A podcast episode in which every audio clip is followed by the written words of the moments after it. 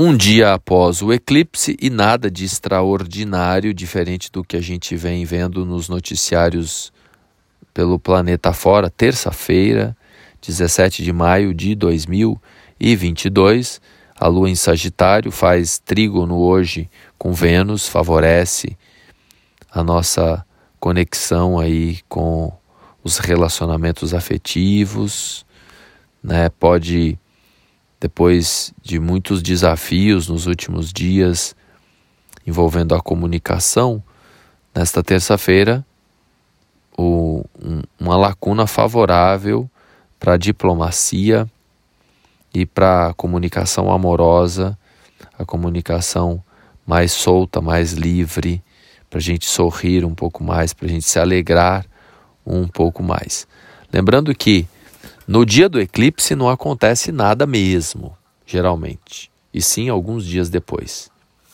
Então seria importante né, a gente se preparar para alguns desafios envolvendo principalmente os suprimentos, a economia, o financeiro, os alimentos.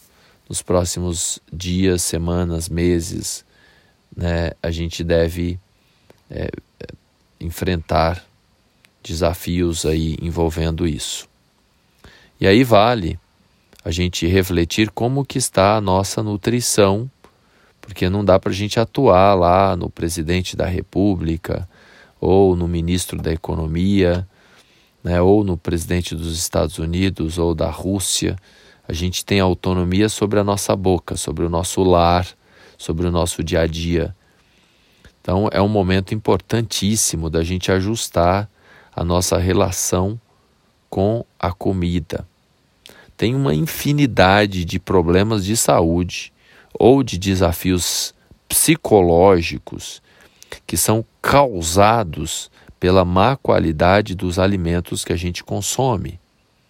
Grande parte do que se tem, 80% do que tem no supermercado hoje, não é alimento, é produto alimentício, farináceos, ultraprocessados, derivados de coisas de plástico, refrigerantes, bebidas açucaradas e obviamente que se 80% do mix de produtos de um supermercado é isso, 80% do que comemos nos nossos lares é isso. Isso causa uma infinidade de problemas de saúde e que agora, nesses últimos anos, que os nossos corpos estão mais sutilizados, porque foi o grande propósito de toda essa limpeza envolvendo a pandemia, que causou, claro, muitos danos, muitas dores, mas que, por outro lado, gerou uma nova vibração no ser humano. Então, os nossos corpos estão muito mais sensíveis, muito mais sutis e aí aquilo que não fazia bem, não fazia mal, agora não, né? Agora faz. Entendeu? Então, se você conhece alguém aí que está com algum problema qualquer emocional ou de saúde, é, experimenta dar algumas dicas para a pessoa comer mais frutas, mais verduras, mais alimentos vivos, porque grande parte do que a gente come é morto, carnes, ultraprocessados, então seria interessante a gente comer, a gente se nutrir mais de comida viva. Vale nesse momento também a gente refletir sobre a nossa relação de consumo no geral e sobre aquilo que a gente tem de patrimônio, se as coisas estão sendo úteis. Aquilo que não é útil precisa circular, precisa doar, precisa consertar. Continua essa pegada pois o eixo escorpião-touro tem a ver com os valores, com a matéria, com o dinheiro, com o patrimônio. Então, momento de revisão geral, pois Mercúrio retrógrado pede revisão. Hoje eu vou falar um pouquinho das triplicidades. Então, eu falei das quadruplicidades. Atenção, estudantes de astrologia ou curiosos no entendimento do da linguagem astrológica, os princípios astrológicos, as quadruplicidades e as triplicidades, ou seja, quatro signos nos modos cardinal, fixo e mutável, e nas triplicidades, quatro signos para, ou melhor, três signos, triplicidade três, três signos para cada elemento: água, terra, fogo e ar. Cada elemento tem uma qualidade, tem uma característica. Então, existe o grupo dos signos de fogo, né? Aries, Leão e Sagitário, a galera de Terra, Touro, é, Virgem e Capricórnio, os signos de ar, Gêmeos, Libra e Aquário, e o trino de água, é, Câncer, Escorpião e Peixes. Cada elemento tem uma característica, tem uma dinâmica. Então, é, na leitura astrológica, né, por exemplo, se tem um mapa em que a pessoa não tem nenhum planeta em signos de água, a água rege as emoções. Então a pessoa vai é, ter ali mais desafios emocionais. Né? Se tem água em excesso, vai ser muito emocional. O equilíbrio, temos que lembrar, tudo em excesso ou em escassez causa desafios, né, por exemplo. E hoje eu vou falar um pouco mais dos signos de fogo.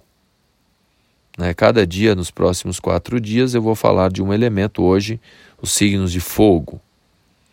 Os signos de fogo são Aries, Leão e Sagitário. E o fogo tem a ver com a ação, com o fazer, com o acontecer.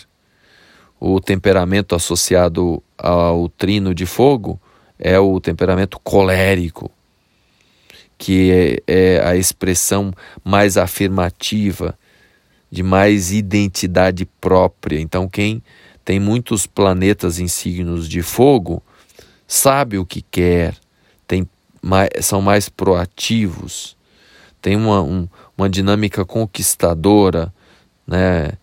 são naturalmente radiantes porque o fogo traz essa conotação da ação, da energia, do, da atitude. Então, por outro lado, existe a impetuosidade, a ansiedade. O lado da ousadia já é mais positivo. Tudo depende de como a gente usa. Então, a agressividade também pode se tornar um, um aspecto do, dos, de muitos planetas em signos de fogo. E uma tendência de, de domínio, de comando, de liderança. Ou, por outro lado, a liderança não diretamente ligada a assumir o controle, o poder. Pode ser uma liderança, por exemplo, de uma um, alguém que tem o arquétipo de leão muito forte, então a pessoa se torna ali a líder na música. Então, né, ela se torna melhor, o destaque. Então, os signos de fogo têm essa, essa, essa característica de aparecer. O fogo aparece longe, brilha, ilumina. O fogo transforma. Grande parte dos objetos que estão nas nossas mesas, nas nossas casas, para se tornarem esses objetos, se moldarem, passam pelo fogo. Fogo tem a ver com a transformação. Quem, obviamente, não possui muitos planetas em signos de fogo, por outro lado, vem o desânimo, o marasmo, a falta de autoconfiança, a dependência demasiada no outro, né? Pois a identidade própria, o eu, fica mais fraco quando não tem planetas em signos de fogo. Lembrando que os signos de fogo também estão associados ao, ao Sol, né, à luz solar. Inclusive, vai uma dica aí de saúde importante.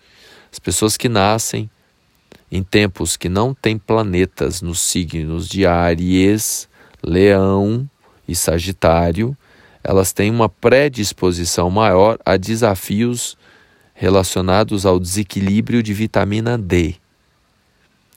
Então precisam tomar mais sol, se expor mais à luz. Podem, inclusive, não se sentir bem em ambientes muito escuros, porque precisa da luz. Senão elas ficam mais fracas, mais desanimadas. Então, se você não entende nada de astrologia, não tem o seu mapa astral, e se você percebe muito desânimo, alguma predisposição né, à, à depressão ou à melancolia, ou a ficar assim no buraco, acordar mais tarde, dormir demais, se expõe ao sol. Provavelmente o seu mapa tem ali menos planetas em signos de fogo.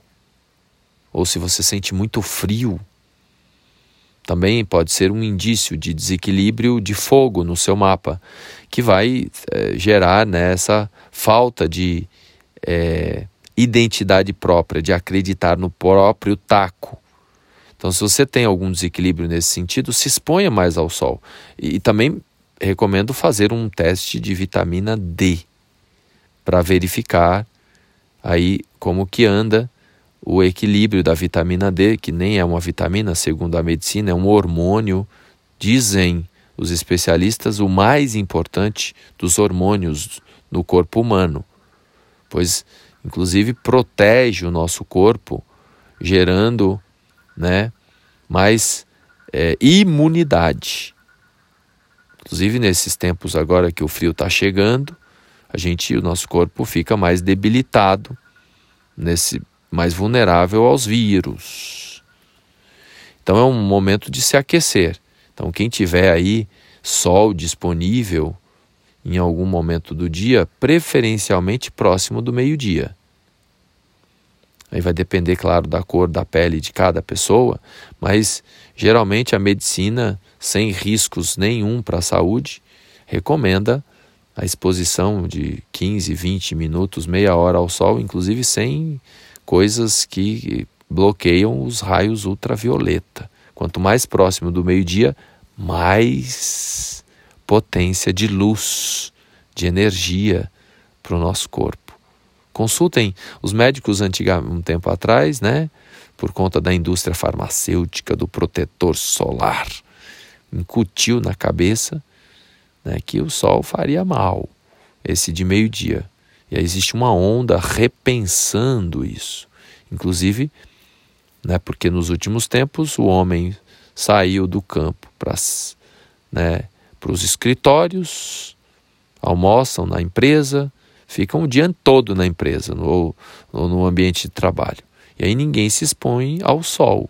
E aí a gente tem um, uma pandemia muito maior do que essa que vivemos, que é a pandemia do déficit de vitamina D. Inclusive, grande parte, pesquisem, né?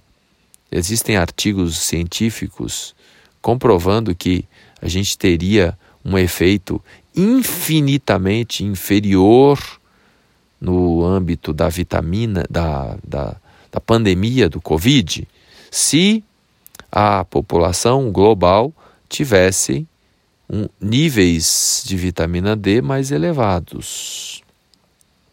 Então, isso gera uma proteção para a saúde humana. Eu não sou médico nesta vida, já fui em outros carnavais, entendeu? Mas é nítido que o homem, não é à toa que o sol passa por aqui todo dia iluminando. Então é nítido que a gente precisa arregaçar as mangas e se expor um pouco mais ao sol. Isso vale para todo mundo. Quem tem acesso a essa ferramenta cósmica poderosa de autoconhecimento incrível que é a astrologia e que vê lá no mapa astral nenhum planeta ou poucos planetas em signos de fogo, essas pessoas precisam se expor um pouco mais ou com mais constância e consistência ao sol.